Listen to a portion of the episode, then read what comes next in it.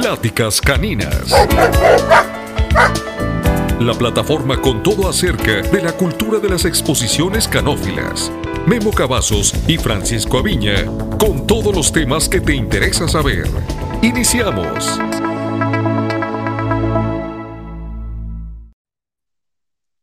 Pues bien, una vez más, aquí estamos con ustedes, Pláticas Caninas, episodio número 11.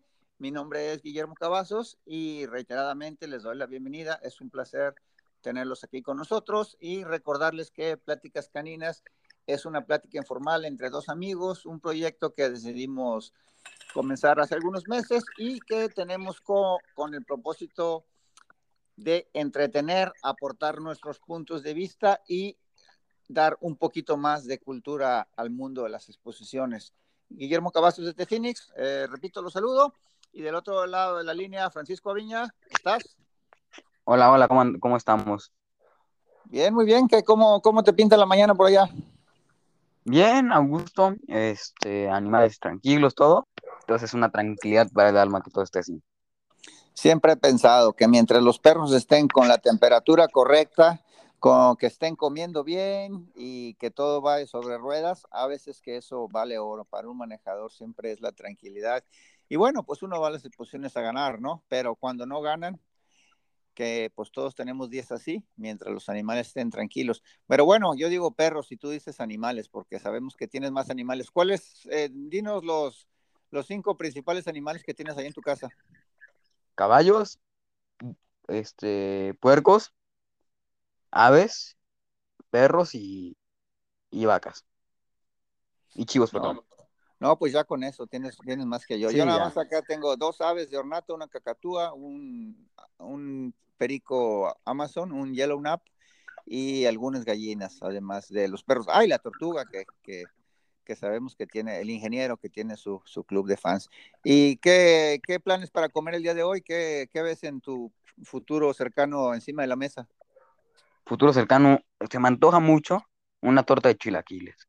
una buena torta de chilaquiles verdes con su cremita y su queso. Uf, es más, se me hace agua a la boca.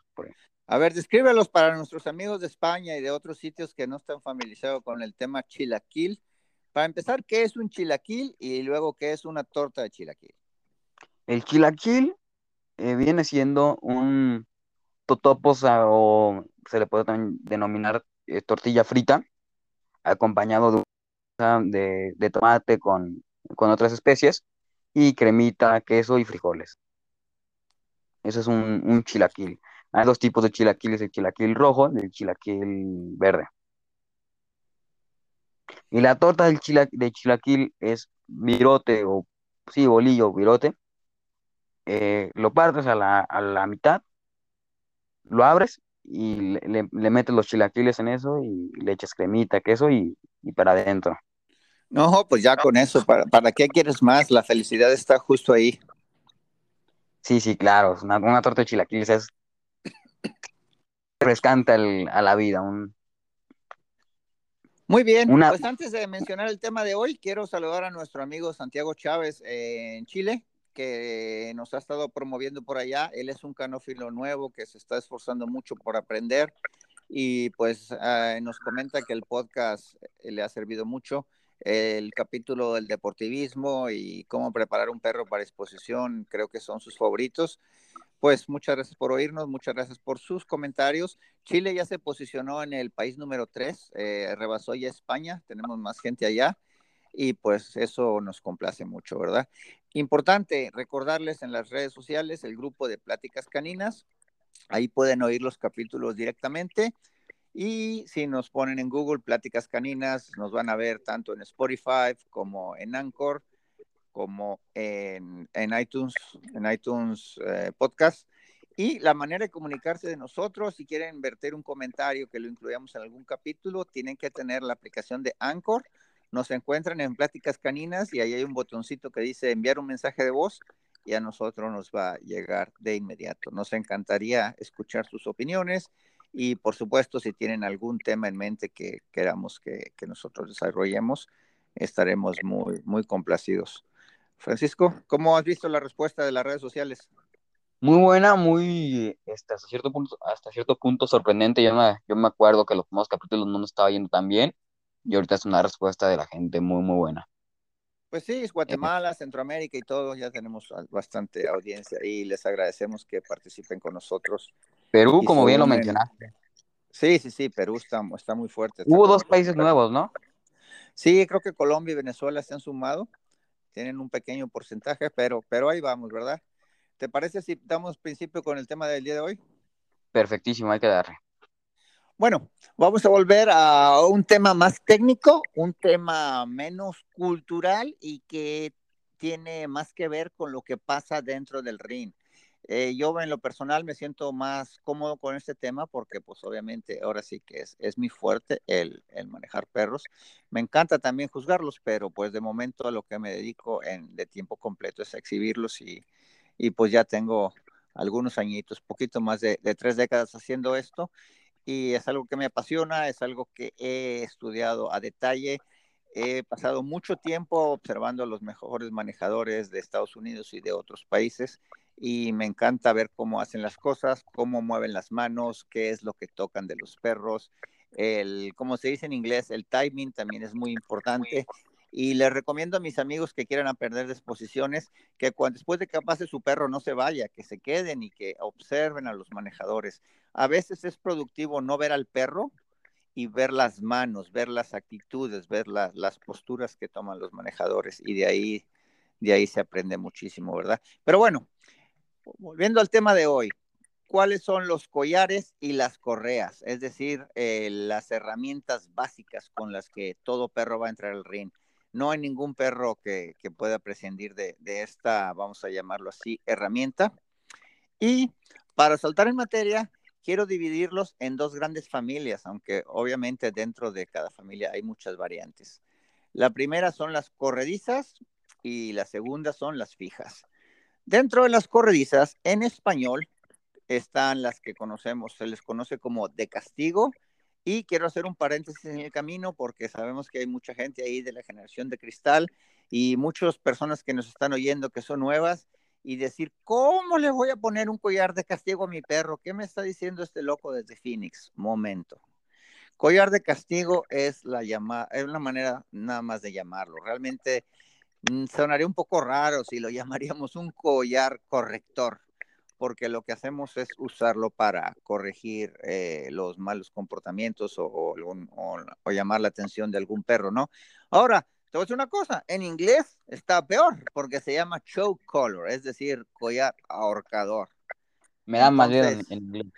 Sí, sí, sí, no, no, en ningún momento tiene la, la intención de ahorcar el perro o de castigar al perro, simplemente es una manera eficiente de, de comunicarse con el perro.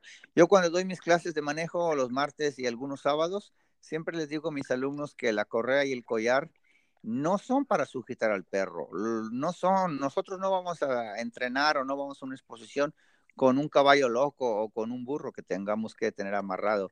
La correa es una herramienta de comunicación, es como un link, es como un nervio donde nos conecta con el perro y para el cual debemos ser muy sensibles y desarrollar la habilidad de comunicarlos con él. Ahora bien, dentro de los collares ahorcadores eh, tenemos básicamente tres. Qué bonito sonó eso, ¿eh? Sí, los collares ahorcadores o los collares corredizos. Tenemos prácticamente tres que son los de nylon, los de cadena y los que se conocen de panza de víbora todos estos de diferentes tres de gruesos diferentes. ¿Cuál es su experiencia usando estos tres, Francisco? Primero, el saber diferenciar para con qué collar vas a, vas a, competir, a entrenar a tu perro. Hay que primero, primero que nada, y lo vuelvo a repetir como muchos capítulos, primero que nada ver las actitudes de tu perro, o sea, cómo es el perro, si es un perro muy que le gusta mucho ir brincando, ahí sí tienes que meter un poquito más de, de control de, se le puede llamar de castigo, de cadenita.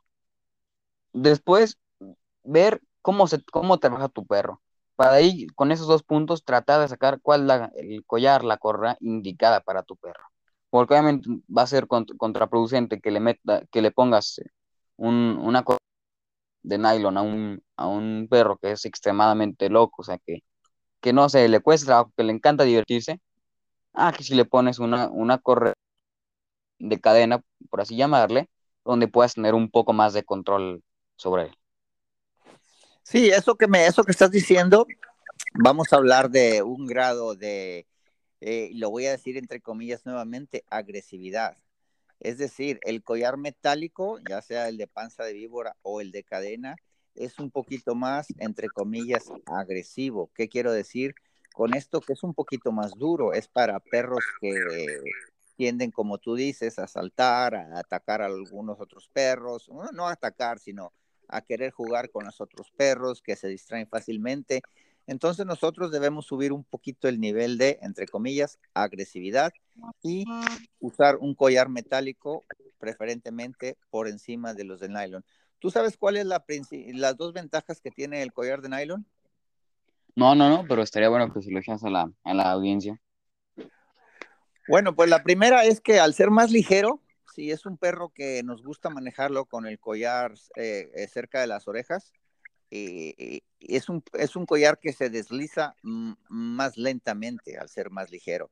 Es decir, cuando nosotros llegamos frente al juez, un collar de cadena, si no mantenemos la tensión, si lo dejamos suelto, que a veces queremos hacerlo suelto el free bait para que sea más espectacular, el collar de cadena inmediatamente va a acabar en los hombros. ¿Y qué es lo que va a pasar? Que vamos a perder unos segundos antes de arrancar alrededor en subirlo y colocarlo en la posición correcta. Y el collar de nylon es un poquito más, más difícil que se, que se deslice hacia abajo porque, porque es más ligero. Esa es la primera. La segunda es que es un poquito más, eh, vamos a decirlo así, suave con el pelo. Eh, cuando nosotros exhibimos un perro en un circuito largo de cuatro o cinco días, hay veces que con el de panza de víbora, con el metálico, sobre si es un perro, como decíamos, que es inquieto, etcétera, le vamos a estar dando sus correcciones y eh, va a tener a veces una, una peladita de ahí debajo de la oreja o por esa área. Entonces el collar de nylon es un poquito más suave. Eso es lo que yo he podido observar en mi experiencia y es muy beneficioso, ¿verdad? Ahora, mm, por tradición, la otra familia de collares, que son los fijos, vamos a decirlo así, hay tres familias, que son las martingales, que es un collar que lleva dos argollas, que también, que también ahorga un poquito, eh, muy propio para los terriers, y que es entre fijo y no fijo. Y los fijos clásicos, que son las correas tipo resco, que se usan, por ejemplo, muy comúnmente en los terriers, en algunas razas pequeñas, como en el Pug, en el Papillón, etcétera. Hay de diferentes gruesos y las que son como cinta de zapatos, que son delgaditas, delgaditas y que son propias para usarlas en los chihuahueños o en las razas muy pequeñas. ¿Has usado tú alguna de estas, Francisco? Sí, sí, este, con, con mi Jack eh, es con el collar, correa que trabajo para tener un poquito más de, de control. Ahora, pienso yo que Mm, de la moda lo que te acomoda. Cada perro debe de, cada perro tiene su estilo de manejo y debemos de probar los diferentes tipos de collares. Yo hace algunos años tuve un Dachshund estándar pelo de alambre que no le agarraba todavía la onda, el perro era joven, e incluso yo me iba al ring con el collar puesto de castigo de nylon, con el collar corredizo, y en la bolsa, en la bolsa eh, izquierda del saco me llevaba una correa resco, por si en un momento de que sentía yo que el perro no le estaba gustando, que se estaba revelando, etcétera, inmediatamente ahí, cuando el juez no estuviera viendo, eh, se la cambiaba. Y pues ahora sí que sabemos que es una calidad, una cualidad que un buen manejador debe tener, debe adaptarse a las circunstancias y pues, pues esto es, es válido, ¿no? Y nosotros debemos hacerlo mejor porque nuestro perro se vea lo más limpio posible y que tenga un desempeño en la pista, lo cual nos va a llevar a, probablemente a ganar, ¿verdad? Ahora, También... la manera de usarlas, cualquiera de estos, yo siempre les digo a mis alumnos que eh, hay dos maneras de comunicarse con el perro, ya sea con la, corrediza o la fija. Una es el hablar con el perro, es decir, el, el mandarle pequeños jalones suaves que se usan prácticamente todo el tiempo. Todo el tiempo, quiero decir, cuando vas alrededor, por ejemplo, le das un pequeño tironcito suavecito, casi imperceptible. De hecho, en los perros pequeños, yo me paso la correa por encima del dedo índice y con el simple movimiento del dedo, el otro día me descubrí haciéndolo con el dedo pequeño de la mano izquierda también, simplemente con un movimiento. Y esto va, son mensajes pequeños que le mandamos al perro que quiere decir, baja la velocidad, estamos a punto de dar la vuelta, eh, necesito que vayas más rápido, que pongas más atención, o etcétera, ¿no? Ahora, ¿cómo va a entender el perro? ¿Cuál es el mensaje que le estamos mandando? Pues muy sencillo, los perros no son tontos, ¿no? Y si sabemos que si el perro va brincando y le estamos haciendo la corrección, o lo hacemos de preferentemente antes de que empiece a brincar, pues esto va, va a recordarle al perro que nosotros tenemos el mando, que nosotros somos el jefe de la camada, lo cual es lo primordial para entrenar cualquier perro, ¿verdad? Sabemos que el perro nos quiere, el perro es una especie que tiende a complacernos, el perro es la especie animal con la que más el hombre ha logrado tener comunicación, entonces ese es importante, ¿no? El talking, el hablar con la correa, tironcitos suaves, que son mensajes de que compórtate, o también quiere decir lo estás haciendo muy bien, el perro va a saber de qué es lo que estamos hablando, ¿no? Tal vez es un cachorro muy joven, no, pero después de un par de veces de entrenamiento, de un par de semanas, de un par de shows, el perro va a saber perfectamente. No hay perro, no hay perro que sea tonto. Y el otro es un jalón más fuerte, un jalón más firme, que debe ser corto. Un, error muy común de la gente novata es que hace tirones largos, tirones que duran dos o tres segundos y que saca la cabeza del lugar del perro. Y no, la cabeza debe de permanecer en el mismo lugar donde, donde cuando hacemos la corrección y una corrección debe de hacerse cuando el perro declaradamente hace algo que no queremos que haga. Llámesele agredir a otro perro, empezar a ladrar o cuando, cuando rompe el paso, cuando estamos yendo en la ida y vuelta o alrededor. Entonces es cuando debemos de hacer una corrección. Eh, es algo propio del entrenamiento, más que de lo que pase dentro del ring. Yo en alguna ocasión tuve algunos jueces de que se quejaron porque y me dijeron que me fuera a hacer el entrenamiento afuera del ring y pues nada, yo lo que estaba haciendo es que estaba corrigiendo a mi perro, ¿no? Que estaba yendo un poquito demasiado rápido, pero a algunos jueces no les gustan, entonces debemos de andar con pies de plomo con esta situación. ¿Tú qué opinas, Francisco, de este tipo de situaciones? En el momento exacto, como tú lo mencionabas, el timing para darlo no siempre va a ser el momento de andarlo, porque a lo mejor le cuesta voltear y no, y no es dando un jalón. Y también algo que, que hay que este, decir que, que, es muy importante, el grosor, de, el grosor de las correas, el color Eso. Eso es muy importante, el color y el grosor. ¿Qué nos puedes decir del grosor? Vamos a poner de un collar de nylon. Sabemos que hay tres diferentes tipos de gruesos. Vamos a, a decir que, ¿cómo los usarías tú? Yo, para mí, en, en, mi, en mi caso personal, con lo, con lo que yo lo uso, es lo bueno, para mí siempre va a ser muy importante la comunicación entre tú y el perro y que tú, entiendas, y que tú entiendas bien con, lo, que tienes por para manejar y cómo es el perro. Entonces, primero vuelves al análisis que ya lo había mencionado y después ves cuál, cuál tipo de collar le acomodas, cuál color y, y haciendo el, el, el balance objetivo para que no, no sobresalga el color del, collar. Estás hablando muy domingueramente y no me estás contestando la pregunta. Tenemos el muy grueso, el mediano y el delgado. ¿Cuándo usas cada uno de estos tres? Es que depende mucho del perro. Yo, yo prefiero usar el mediano, con el que me, hace me da una firmeza para con, diferentes razas, comparando con el buffer, con el husky, eh, Pero ¿en qué tipo de perros vas a usar el delgado y en qué tipo de perros vas a usar el grueso? No me digas que depende del tipo de perro, eso ya lo sabemos. Este, en casos de, de cómo trabaja el perro, hay perros que los puede llevar con un collar muy... Hay perros que sí, merece, que, sí, que sí lo tienes que llevar con un collar más grueso. Bueno, no me estás contestando la pregunta, así que la voy a contestar yo. Los collares gruesos tienden a distribuir la fuerza del jalón en una área más extensa es decir, eh, no es lo mismo una correa delgadita como la de un chihuahueño a una correa más gruesa. Entonces, eso es el factor que debemos de tener en cuenta. Entre más delgada sea la correa, vamos a decir, más agresiva es.